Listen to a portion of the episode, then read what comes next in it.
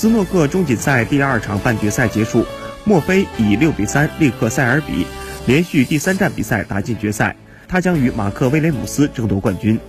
墨菲上赛季的状态非常差，排名不断下滑，但是他新赛季开始之后却脱胎换骨，国锦赛、上海大师赛连续打进决赛，算上今天的中锦赛，他已经连续三个比赛杀入决赛。美中不足的是，之前两次他都屈居亚军。塞尔比是本项赛事的卫冕冠军，去年在这里他决赛十比九胜希金斯夺冠，那也是他上一个冠军。两个人是多年来的好友，生涯交手多达三十八次。塞尔比二十胜两平十六负，占据上风。